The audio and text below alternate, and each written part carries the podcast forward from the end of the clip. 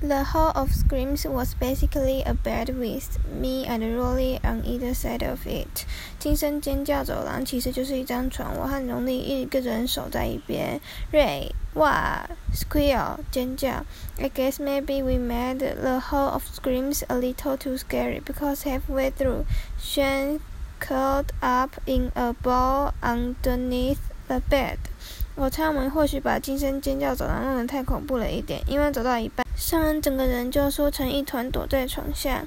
We tried to get him to crawl out from under there, but he wouldn't budge.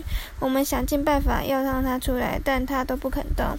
I started thinking about all the money we were losing with this kid clogging up the hall of screams, and I knew we had to get him out of there quick. 我想到让这个小孩堵住了惊声尖叫走廊会损失多少钱，就知道我们一定要把它弄出来，而且要快。Eventually, Rolly's dad came downstairs. 最后，荣利的爸爸下楼来了。At first, I was happy to see him because I thought he could help us drag Shane out from under the bed and get our haunted house creaking again.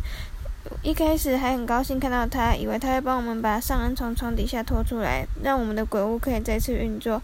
But Rowley's dad wasn't really in a helpful mood。但荣利的爸爸一点都不想帮忙。Poke poke，戳戳。Rowley's dad wanted to know what we were doing and why Shane Snella was curled up under the bed。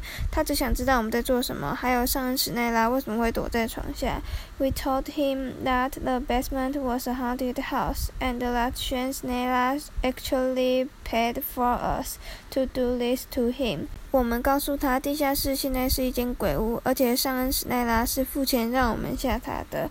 But Rowley's dad didn't believe us。但是荣利的爸爸不相信我们。I admit that if you looked around, it didn't really look like a haunted house。我承认，如果你看看周围，地下室看起来的确不像是个鬼屋。